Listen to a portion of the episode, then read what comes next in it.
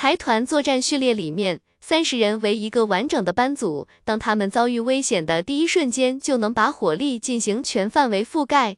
这也是野兽们面对他们只能仓皇逃窜的原因。然而，就是如此强力的一个作战班组，在面对所谓的实验体时，却毫不犹豫地要求增援。这说明他们根本没有信心仅凭一己之力战胜对方。而且，这名士兵仅仅两秒钟就完成了对刘部的搜身工作，确保面前这一男一女身上不再有威胁。士兵没有问什么，而是丢下他们继续回归队伍参加战斗，而其他的士兵则全都没有理会刘布，仿佛刘布不存在一般。他们每个人都有自己的职责，每个人都犹如精密机械上的齿轮似的，每一步都走得稳健精准。通讯频道里有人大喊：“实验体向点九点钟方向逃窜，该方向作战序列注意，实验体向九点钟方向逃窜。”那实验体似乎也不想与火力强劲的作战班组正面对垒，而是选择了暂避锋芒。这一刻，刘布只感觉这财团的战斗力与私人部队相比起来，简直一个是天上，一个是地下。之前刘布还担心自己会被财团直接击毙，毕竟任小素、杨小锦他们都把财团形容成了妖魔。结果现在一看，并不是那么回事嘛，财团只是把他和洛心瑜捆起来而已。并没有对他们怎么样，这下子刘布就放心了一些，起码自己不用死了，是不是？任小素躲在树林的阴影里。灌木将他遮盖得严严实实，有蜈蚣快速朝他爬了过来，结果被任小素拿匕首直接钉进了泥土里。这个时候，任小素已经换上之前孙军正的私人部队作战服，他倒不是穷得连死人衣服都穿，实在是迷彩方便在树林里隐藏。在任小素看来，这大概是突破财团封锁圈最好的机会了。这边需要增援的话。财团向外推进的面就会慢慢凝聚成一个火力点，封锁圈就会出现疏漏。他和徐贤楚分头离开的时候，并没有约定在哪里会合，大家到了这里很默契的选择了独自行动。大家都相信自己的个体能力已经超越了团队的力量。原先杨小锦还在的时候，大家都有顾忌。三人彼此牵制，形成了一个短暂稳定的组合。而现在杨小锦忽然失踪，就导致这个组合立刻破裂。任小素屏住呼吸，等待着赶来的作战班组经过。庆氏财团明显比徐贤楚的情报更扎实，他们甚至知道那个拖行铁链的怪物到底是个什么东西。任小素心中有疑惑，但并没有在这件事情上纠结太久。他等增援的作战班组通过之后，便飞快地朝径山腹地前进。速度快到惊人，期间任小素又差点遭遇另外两个前来支援的作战班组，还好他躲避的及时。这时候任小素心中有点疑惑，难道这么多人都杀不死一个怪物吗？还是说那怪物过于强大？任小素飞快地穿梭在树林里，那些求结的树根以及坑洼的土地，仿佛都无法成为阻碍他前进的障碍似的。他在树林里行进中，速度从不会因为这些障碍而减缓。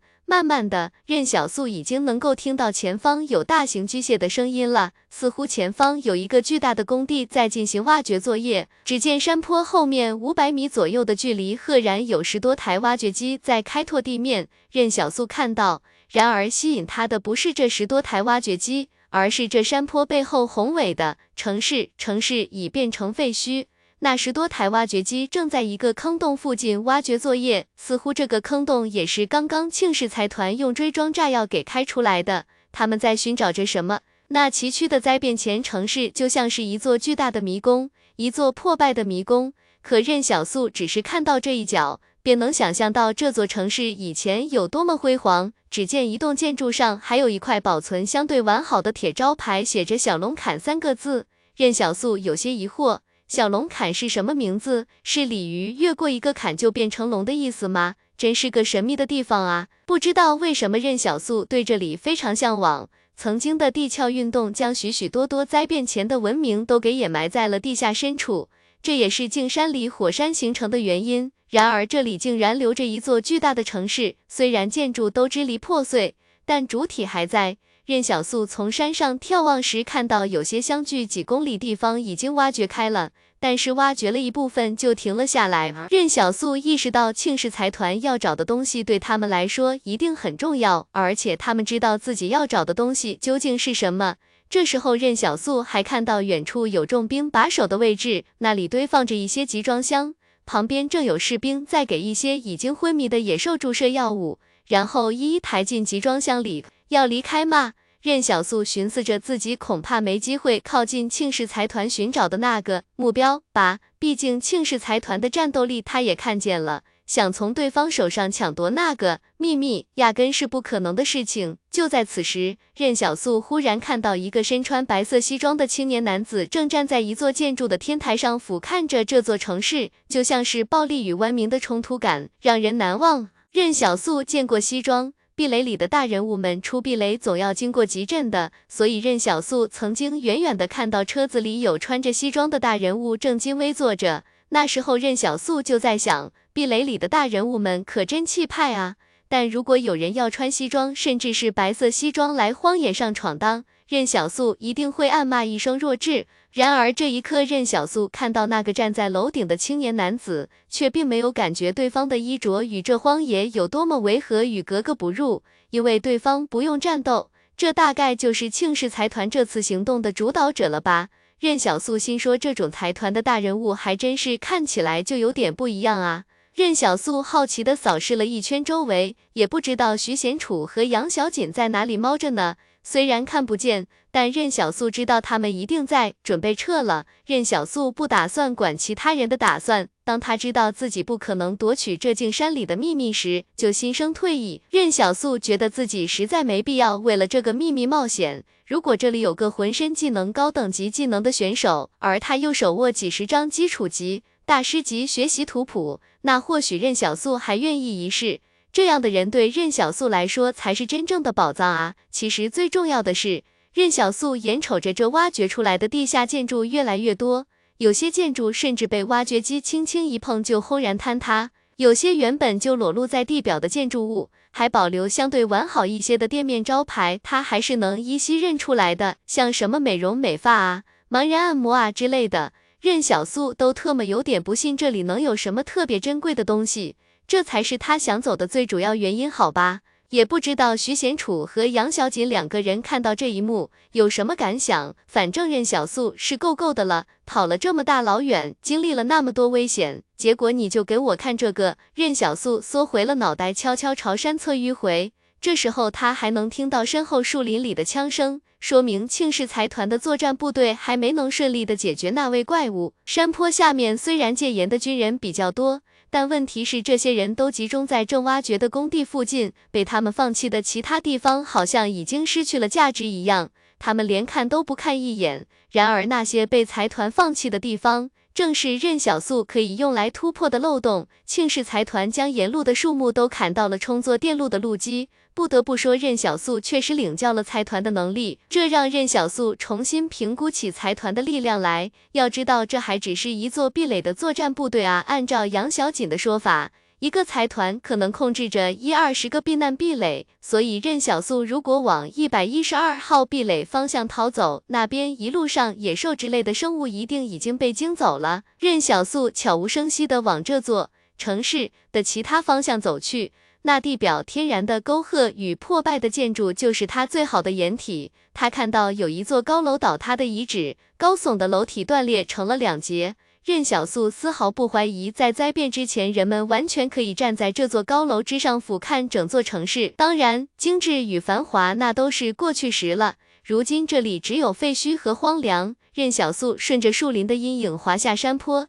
他看到那些废墟里散落的一些灰扑扑的招牌，嘀咕道。这城市怎么这么多足浴养生的招牌？以前的人很喜欢洗脚吗？走在这座废弃的城市与泥土之间，任小素小心翼翼地避开所有人的视线。他距离庆氏财团作战部队的地方足有大概五百米左右，只要他小心一点，利用好视觉的死角和建筑掩体。就一定不会被发现。大部分的建筑早就在地壳运动导致的地震中碾碎成粉，但这座城市依旧有百分之三十的建筑留了下来。烟酒店啊，任小素眼睛亮亮的。要知道，烟酒这玩意在集镇上可是稀缺物资，不然张景林身为学堂先生也不会天天没烟抽。任小素偷偷看了庆氏财团那边一眼，当他确认没人注意这边的时候，便兴致冲冲地走进店里。他伸手去拿柜台里的烟，烟盒的外部都有透明的塑料包裹着。任小素心想，这有塑料保护着，是不是能够保存的完好一些？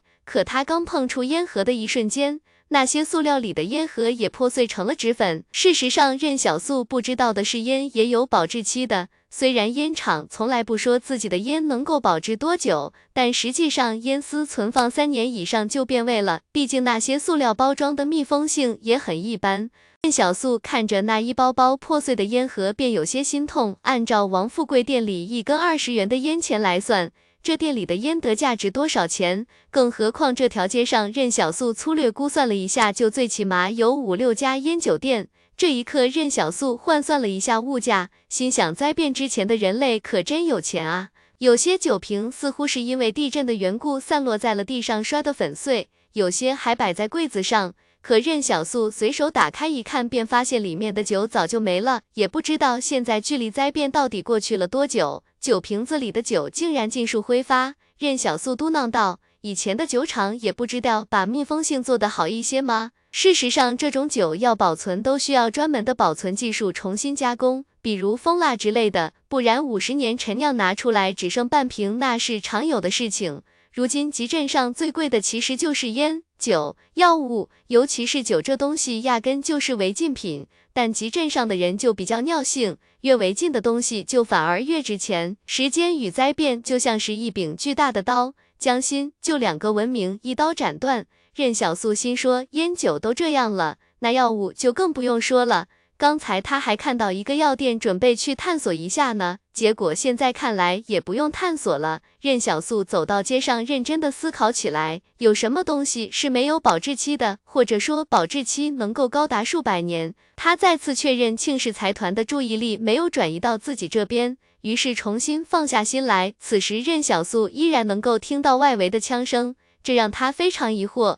那个实验体竟然如此厉害吗？不过这时候他忽然想到一件事情，能达到数百年都不腐坏的，不正是金属吗？之前还心情稍微有点沮丧的任小素，重新焕发出了斗志。黄金在这年头仍旧是硬通货。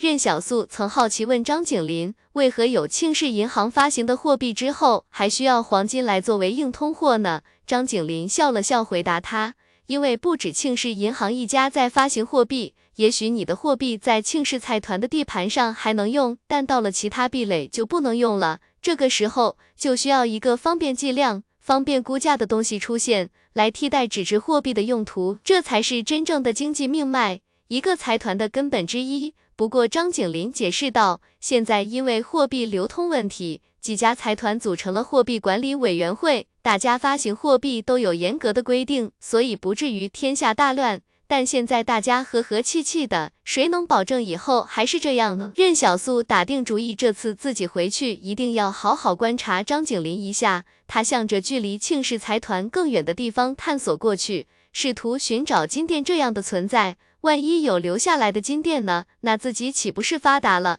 集镇学堂的后院里，张景林刚讲完一天的课程，回到院子里，他看到已经走出屋子，正晒太阳的颜六元，笑道。好的差不多了吧？此时颜六元的心情格外好，但他不是因为自己的病情，而是他知道，既然自己的病情没有恶化，那就说明任小素能够用到幸运的地方不多。也就是说，任小素并没有遇到什么真正的危险。小玉姐这时挎着篮子从外面走了进来，她看到颜六元后便惊喜道：“六元，你痊愈了吗？快进屋，不要被冷风吹到了。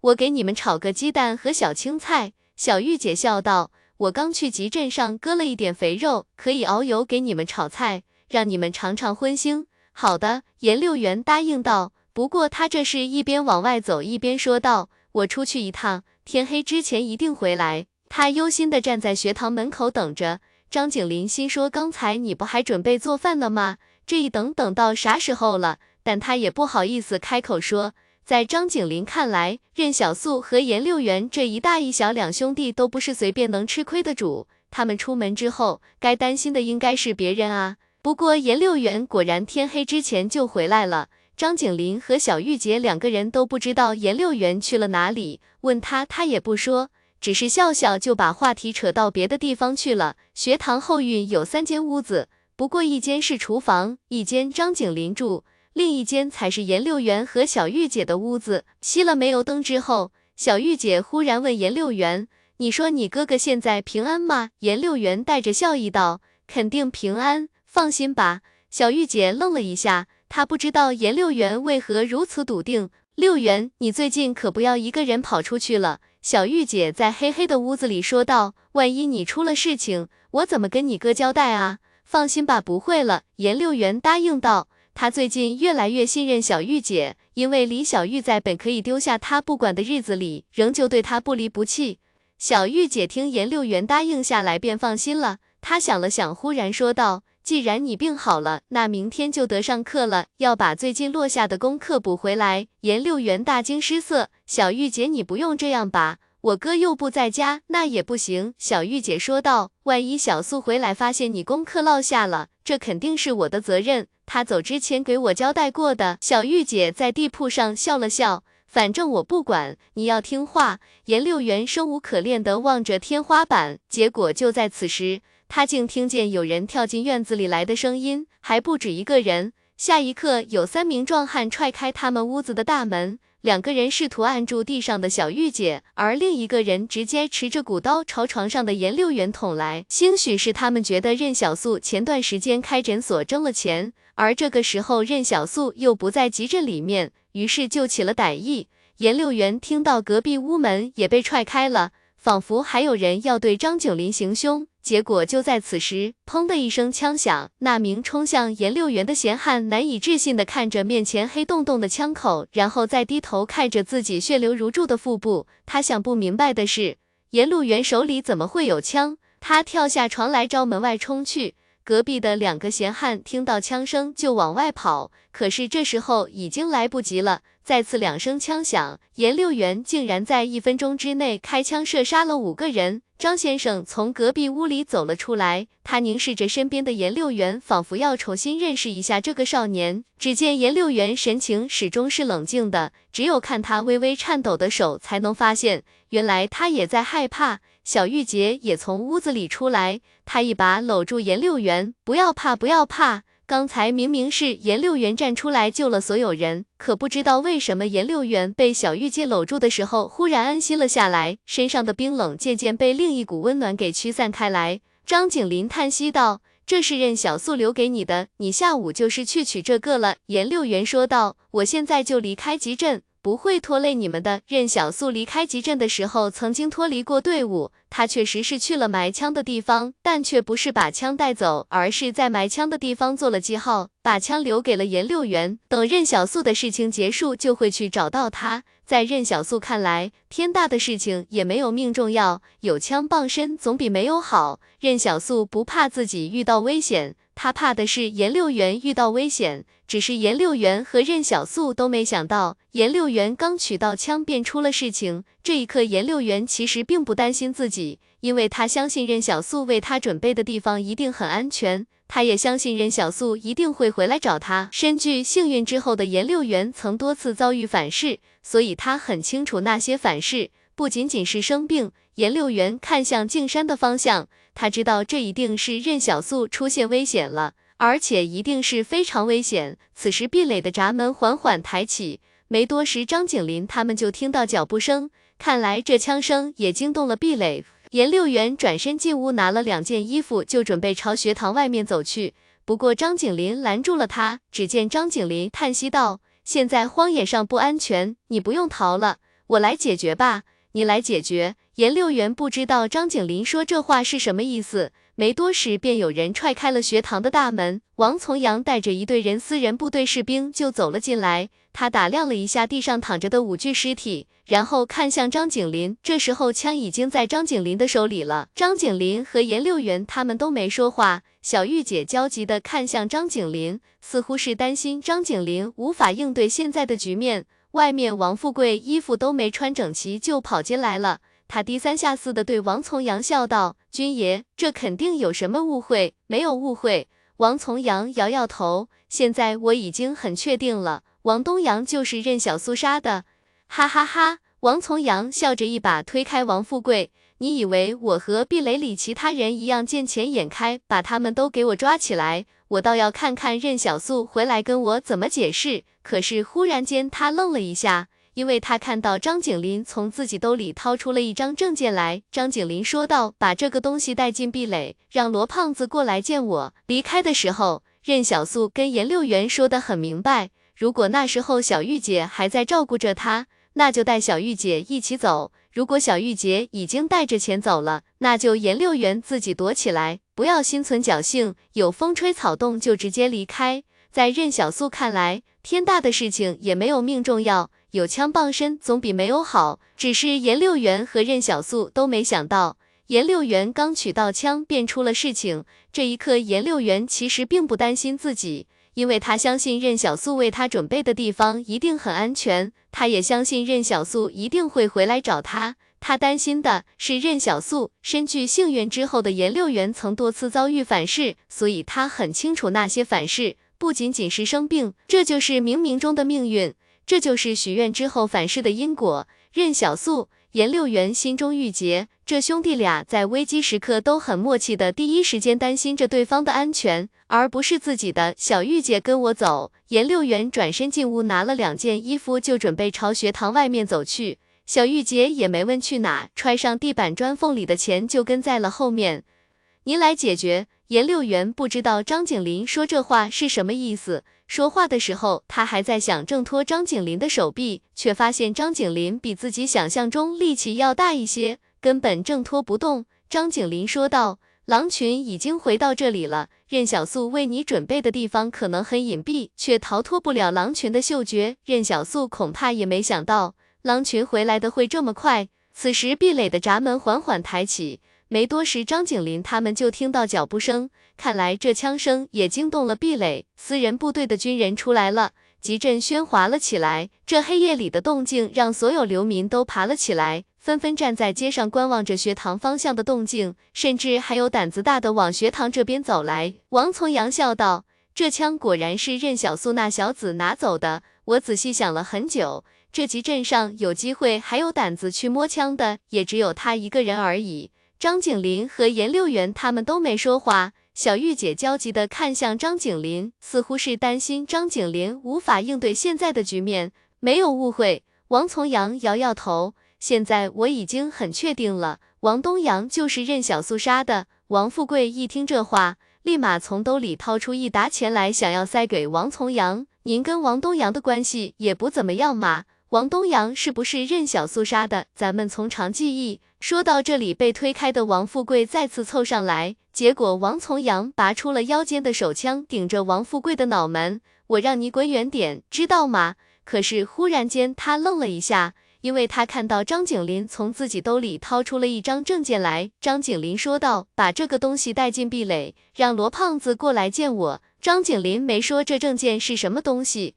王从阳以前就注意过张景林，觉得张景林不一般。但他从来没有深究过。事实上，张景林一般不一般，跟他也没什么太大的关系。但现在不同了，他竟然发现自己卷进了张景林身份之谜中。于是，王从阳此时甚至有些不敢去接张景林手中那个红色外皮的证件。那个证件似乎有些年头了，以至于外皮都有些破损。你们看好他们。王从阳对身边的私人部队士兵说道：“这事让别人跑腿都不合适。”必须他亲自回壁垒去找罗老板，但是他又怕自己被忽悠。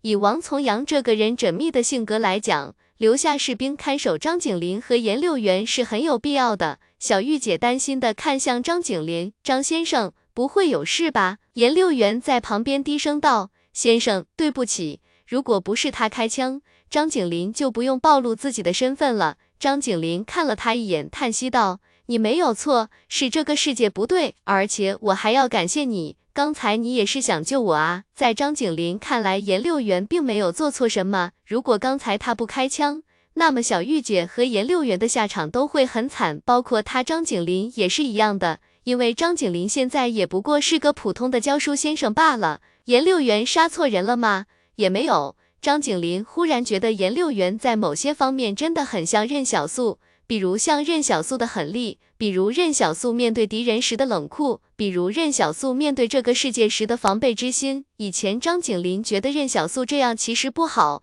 但不知道为什么跟任小素接触多了以后，他反倒认为任小素比这世上大多数的人更像一个人。集镇上其他流民还不知道发生了什么，学堂的围墙并不高。大概就是一米七左右的土墙，所以有人点点脚就能看到里面。结果他们一看就吓了一跳，只见学堂的后院里躺着两具尸体，还有血液不断的从屋子里面流淌出来。十多年了，这还是头一次有人在学堂行凶。王从阳快速的朝着壁垒里面跑去。他在路上小心翼翼地翻开证件看了一眼，结果赫然看到一百七十八序列避难壁垒张景林的字样，顿时间王从阳便倒吸一口冷气。他从未见过这样的证件，一般正常的证件不该是表明职务与身份吗？甚至还会标上出生日期和照片之类的，增加辨识度。只不过王从阳的层级还是太低了，他也不确定自己的猜测到底对不对。王从阳没有去找壁垒的管理者，而是直接开车驶向罗兰的住处。事实上，大家都很清楚，虽然罗兰的身份只是个商人，但当壁垒真的出了大事时，大家还是找罗兰比较好。而那些壁垒管理者也都默认了这个事实。来到罗兰的住处外面，与其说这是个住处，倒不如说是一座巨大的军营。这军营门口便有一块石碑。石碑上有红色的刻字，军事管制区域门口戒严的财团作战旅军人穿着黑色的作战服，每个人都是荷枪实弹的，随时准备战斗。当王从阳车辆还没靠近，他便看到军营高墙上的探照灯已经打了过来。这一刻，王从阳甚至感觉有不下十个枪口都指着自己。门口的财团部队里有人走了过来，情绪仿佛没有波澜。证件私人部队面对庆氏财团的作战部队，天然的败低人一等，所以就算被枪指着，王从阳也什么都不敢说。王从阳将自己和张景林的证件都交了上去，而负责检查他的军人则回到门内，过了十多分钟才重新走出来，身份无误，准许通过。庆氏财团的武装力量向来是财团中的佼佼者，纪律严明且作战能力极强。不过以前也没有戒严成现在这样，还是自从出了超凡者刺杀避难壁垒管理者的事情之后，各大财团才提高了戒严等级。结果，王从阳刚进去没多久，整个军营便亮了起来。军营里传出的整齐脚步声发出轰鸣，军营附近的壁垒居民都被惊醒。他们还不知道军营里发生了什么，可那脚步声分明是作战旅在集结。这是要打仗了吗？有人从自家窗户里看到这一幕，便疑惑道：“庆是要跟谁开战了？可真要开战，也不至于只出动这么点人吧？”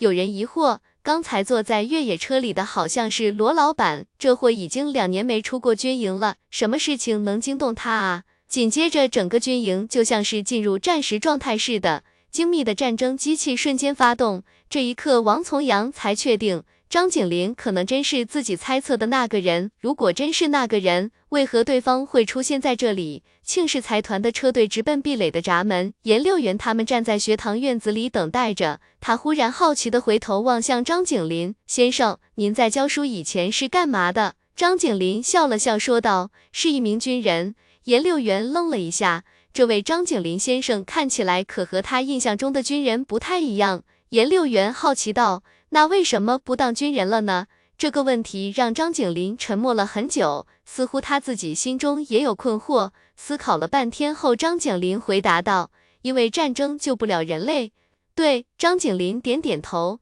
塞北还有人在等我。这时候，严六元忽然意识到，之前张景林选任小素做代课老师，是真的想让任小素成为集镇学堂的新教书先生。因为张景林早就打算走了。就算没有今晚的事情，张景林恐怕也不会在这里待多久，因为这个世界开始变得不太一样了。我需要和等我的那些人在一起。张景林解释道。塞北有什么？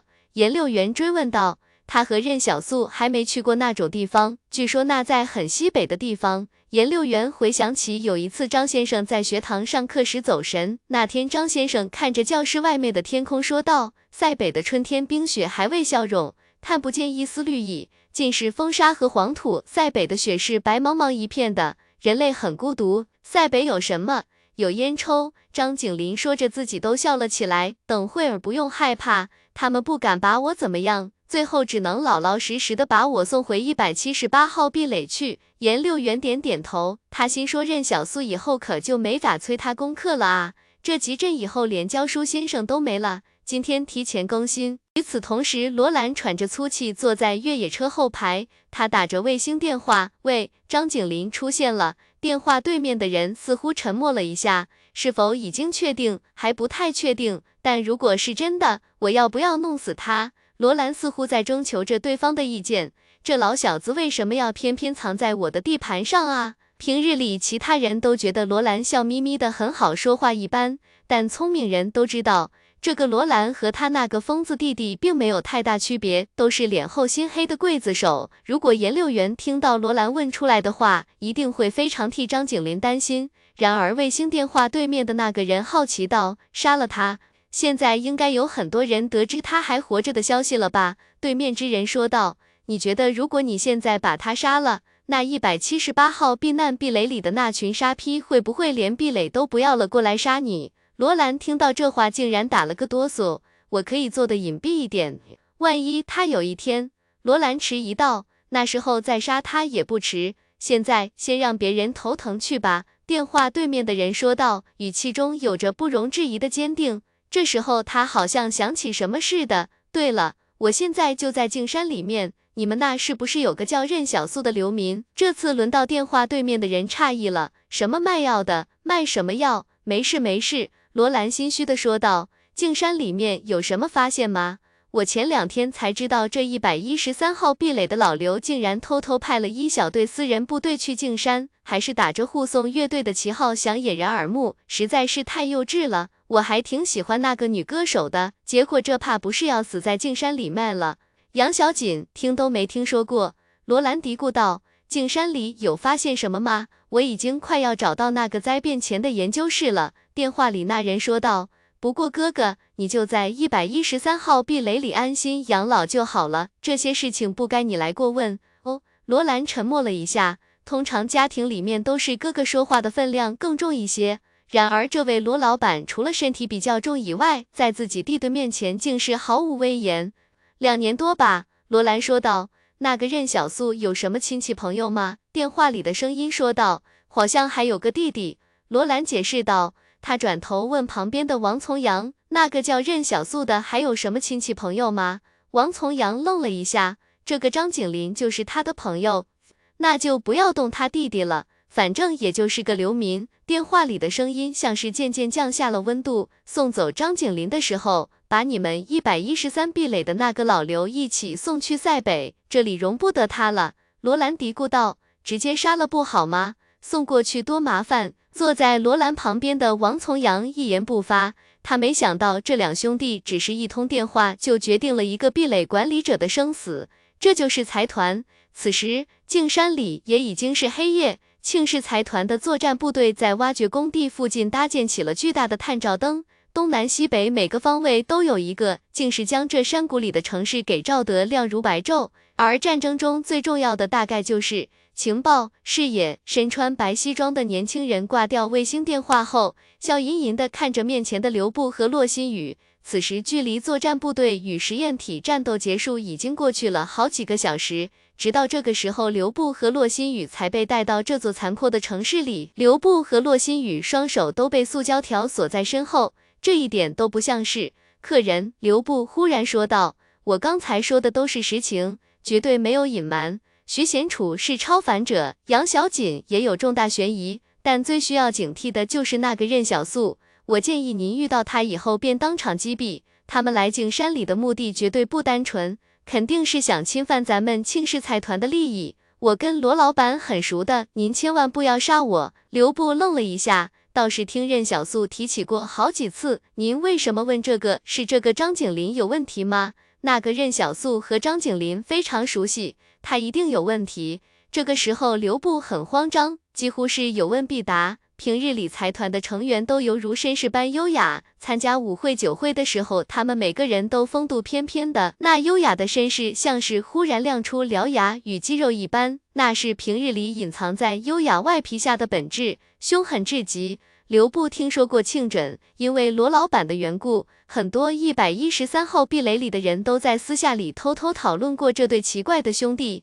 但关于庆枕的名声其实并不好，因为庆氏财团近些年杀人的勾当都是庆枕在做。庆氏财团将成员子弟无形中分为好几种，一种是稳重的，他们负责整个财团机器的运行，他们干着光鲜的工作，既是财团的里子，也是财团的面子；一种是闲人，例如罗兰这样的，找个壁垒养着就好，不图他们有什么出息，混吃等死就行了。或者说，罗兰的竞争对手都忌惮或者依仗庆枕，所以不敢和罗兰去争。庆氏财团将一个私生子放到了壁垒掌控者的位置上，还实属头一次，这也足以看出庆枕在庆氏财团中的地位。庆枕看着刘布和骆新宇说道：“说说那三个人，我是指徐贤楚、杨小锦、任小素。咦，任小素和杨小锦有什么关系吗？这名字听起来倒还挺般配的。”庆枕摇摇头，只是力气大一些吗？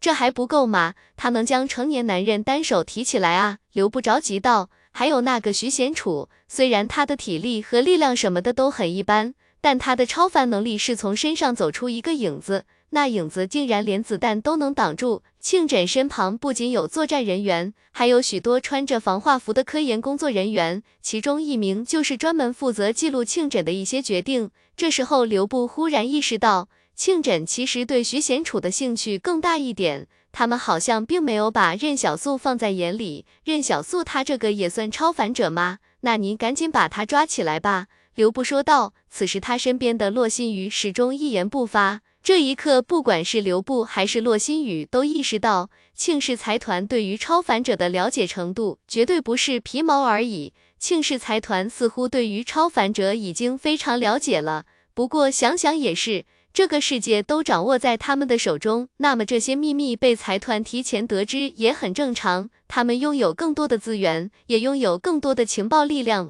这个危险级别大概就是能够威胁到财团自身的等级吧。所以，例如徐贤楚这种能够具现自身影子战斗的，被定义为了危险等级，即因为这影子可以无视子弹；而任小素这个只是力气大一点的就被无视了。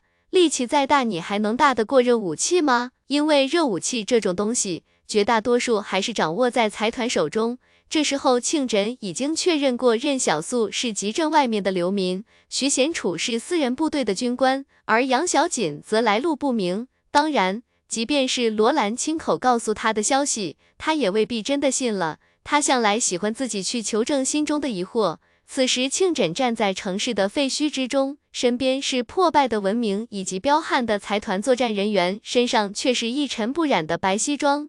他饶有兴致地问道：“杨小锦曾展现过某方面的特殊能力吗？”杨小锦并没有什么特殊能力。刘布仔细回想了半天，好像杨小锦这个姑娘除了果断与狠绝以外，并没有什么特殊的能力展现出来。当然，任小素并不在这里。这时候，他已经找到了自己梦寐以求的金殿。庆枕没有得到想要的答案，便认真的看着刘布说道：“再想想。”不知道为何，刘布忽然感觉有重如山岳般的压力沉在了自己的身上。他咬牙道：“杨小锦真的没什么能力，我反而觉得您一定要提防任小素。”骆新宇愣了一下，任小素的特殊能力，他想了想，试探道：“比较气人。”这个骆新宇真不是乱说的，而是深有感触啊。只是庆枕听到这个回答便笑了，他对身边人说道：“许蛮，你去带队把这三个人找出来，午夜十二点之前必须回来。”许蛮身为庆枕的心腹，他很清楚敬山之秘不容有失，今天在场的外人一个都不能走脱。庆枕站在原地哼起歌来，似乎心情比较轻松，可刘布和骆新宇却没有这样的心情。骆新宇忍不住看着庆枕试探道。镜山里的变化也跟这个实验室有关吗？刘布紧张道：“这事跟我们没有关系。”庆枕顿了一下：“我知道跟你们没关系。如果跟你有关系，那现在该紧张的人是我。那您打算怎么处置我们？”然而这次庆枕像是没听到似的，他只是在等待许蛮将任小素和徐贤楚、杨小锦一并带过来。感谢园长成为本书白银大盟，感谢灵狐宝宝太牛逼成为本书新盟主。刘布和洛心雨惊讶地看向那边，他们被带回来的时候，庆氏财团作战部队好像还在处理那个实验体。那么现在的动静是作战部队把实验体带回来了吗？说实话，他们两个人心中也有好奇，那个实验体到底是什么？可是下一刻，他们都愣住了。只见一个多层加固的钢铁囚笼被抬了过来，里面赫然躺着一个灰色的人。刘布惊疑不定地打量着囚笼里的那个人，对方身上中了好几枪，但枪口却没有大量血液流出，似乎在子弹迸射进入身体的一瞬间，他们就控制着皮肤与肌肉。闭合了自己的伤口，这是常人难以想象的，因为大家都无法完全掌握自己的身体。那铁链原本是用来将这人囚禁在某处的，却被他给挣脱断了。所以刘布他们那天晚上听到的铁链声，就来自这个人吗？这一刻，刘布想起徐夏残破的尸体，已经尸体上的人类牙印，他当即便呕吐了出来。之前徐贤楚他们说撕咬徐夏尸体的是人类时，他还不信，现在却不由他不信。他肚子里也没什么食物，于是吐出来的只有淡绿色的胃液与胆汁混合物。庆枕饶有兴致地看向刘布，看来你们对他也有一些了解，见过他撕咬过的尸体了吗？洛心雨这时候的反应倒是比刘布强一些，他像是强自镇定下来似的问道：“这到底是什么？”灾变前，洛心雨似乎有些震惊。灾变前，距离现在已经过去多久了？他们能活这么久吗？等等，你说他们？这时候，洛心雨忽然意识到，这鬼东西可能不止一个。庆枕仔细打量着囚笼里的那个人，他说道：“他们好像是最近才挣脱了实验室的禁锢，就连我也很好奇他们是如何活到现在的。这可是活标本啊！”忽然间，洛心雨意识到庆氏财团在这境山里到底是为什么而来了。他们甚至调动了大量的工程作业器械，不惜耗费人力物力，只是为了寻找那个曾经囚禁着这些鬼东西的实验室。当他们意识到这实验体不止一头的时候，也意识到为何作战部队在遭遇实验体的第一时间会立刻呼叫支援了。刚才遇到了多少实验体？抓他时伤亡多少？庆枕问道。一旁有人说道：“只遇到这一个，动用了五个作战班组，三死十三伤。”庆枕摇摇头，抓一头实验体就足够了，之后再遇到可以生死不论，直接消灭，不要再徒增伤亡。囚笼里的实验体明显没有死，因为洛心雨他们还能看到他呼吸时胸口的起伏，只不过他有点疑惑，灾变距离现在怎么也有几百年了吧？为什么他们还能活着？这是最难以理解的事情。一个正常人类的寿命只有几十年而已，多一点的不过百年。而这实验体如果是灾变前的产物，那他们怎么在地下的实验室里活到了现在？这不合常理啊！庆枕站在囚笼前面笑道：“我不正是为了这个秘密才想要抓住他们吗？例如人类这样的多细胞生物，都是以细胞分裂作为成长。”繁殖的基础，按道理说，细胞分裂应该是无限的，毕竟你能分第一次，就能分第二次，甚至更多。但奇怪的是，所有人体细胞在分裂平均五十次的时候就戛然而止，然后走向了不可逆转的衰亡。庆枕看着囚笼里的那个人，继续说道：“我怀疑这个实验室可能掌握了让细胞无限分裂的方法，以此来提高人体的代谢周期和寿命。不过他们没想到。”这么做的代价是什么？庆枕将这囚笼里的生物称作人鬼，不人不鬼。这些人鬼在他看来已经完全失去了作为人的理智，智商退化的与野兽没有太大区别。而且野兽都是遵守秩序的，就如任小素说的那样，物种依然有他们的秩序。这实验体却不一样，他们没有秩序。就在此时。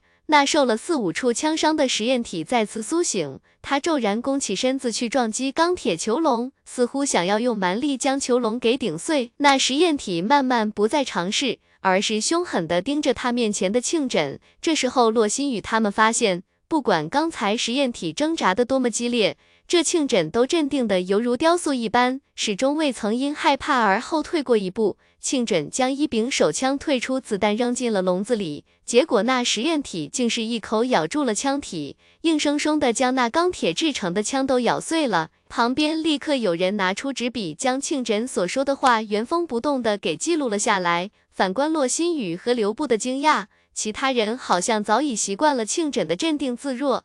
不知道为什么，洛新宇忽然觉得。这个在笼子外面一脸平静的庆枕，反而比那笼子里的实验体更加凶狠，而且这怎么扯上火种公司了？拿强光照射他，庆枕继续说道。有人立刻将探照灯打在实验体的脸上，结果这实验体像是非常惧怕光线似的，下意识就拿自己的胳膊挡在眼前。这时他旁边有人平静说道。他们惧怕光线有两种可能，一种是曾经身为人的人格无法面对现在的自己，另一种则是基因编辑的序列里面有野兽天性。这个不急。庆枕点点头说道，对讲机问许蛮，找到那三个人没有？我猜他们大概是利用你们抓捕实验体的空隙，钻进了这张大网里面。而庆枕现在非常想找到任小素他们三个，是因为他想知道。那些实验体之所以白天忽然出来活动，是不是被这三人其中之一给吸引出来的？任小素此时正在一个巨大的商场里面闲逛，这个巨大的商场或许是因为建筑质量非常过关的缘故，并没有因为地震倒塌。那些经不起时间长河冲刷的物品都一一腐败崩坏。也就是在这个商场里面，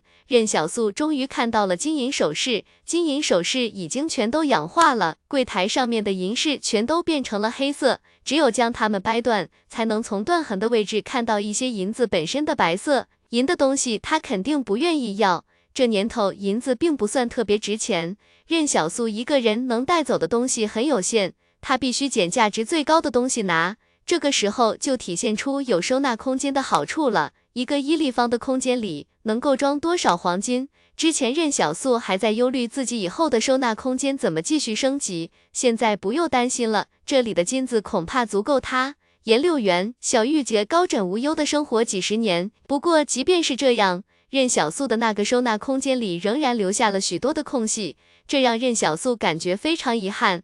最后，他只能脱下外套来，用外套裹起一部分黄金来。任小素在商场里还看见了钻石，可是这年头钻石早就不值钱了。学堂张先生说，很久以前钻石是非常昂贵的，但其实钻石的存世量巨大，只是因为某些噱头被炒起来了而已。忽然间，任小素听到商场外面响起整齐的脚步声，他皱皱眉头，这是庆氏财团的人来了。任小素很清楚，他徐贤楚。杨小锦的存在肯定瞒不住庆氏财团。刘布既然被抓，那就一定会把他们的事情告知庆氏财团。这时候，任小素在商场里面看着自己用外套包裹好的一大堆金饰，宫殿里收纳空间里已经装得满满当当。也许徐贤楚他们是为了超凡者与世界进化之谜来的，而任小素其实现在打心底里对那个秘密并不是很感兴趣。如果这座城市里的足浴养生还在营业，那他可能还会有点兴趣。所以任小素现在想的就是搂到一些金子，然后跑路。看来是刘布被抓住后，已经向庆氏财团透露了他们的存在。不过现在任小素一点都不慌，这商场很大，任小素觉得就算这些作战人员进来搜，也很难找到他。更何况这座残破的城市这么大，建筑那么多。就算庆氏财团的几千个作战人员什么都不干了，搜寻整个城市，恐怕也得十天半个月的时间才能把城市搜寻个遍吧。至于任小素这个人物，其实大家对任小素的判断都差不多，普通流民，力气较大，有杀人技巧，但威胁性不强。不是许蛮和庆枕他们盲目自大，而是刘部也不知道任小素的真实底牌到底是什么。许蛮是个战斗经验非常丰富的职业军人，他也很清楚，如果任小素只是力气大一点，那么任小素在热武器面前会有多么不堪一击。只见许蛮带领的一队作战班组，慢慢的从破碎的大门前走过，任小素稍稍松了口气。此时，许蛮带着作战班组走过一个拐角后，忽然停住脚步。他转身对身后军人说道：“那座建筑里的一些物品摆放位置和我记忆中不同，有人来过这里，说不定还在里面。”其实任小素并没有怎么翻动外围的柜台，最多不过是碰到了一两个而已。但即便是这样，也被许蛮给发现了。不知道说什么，求个推荐票吧。许蛮很谨慎，他先是假装什么都没发现。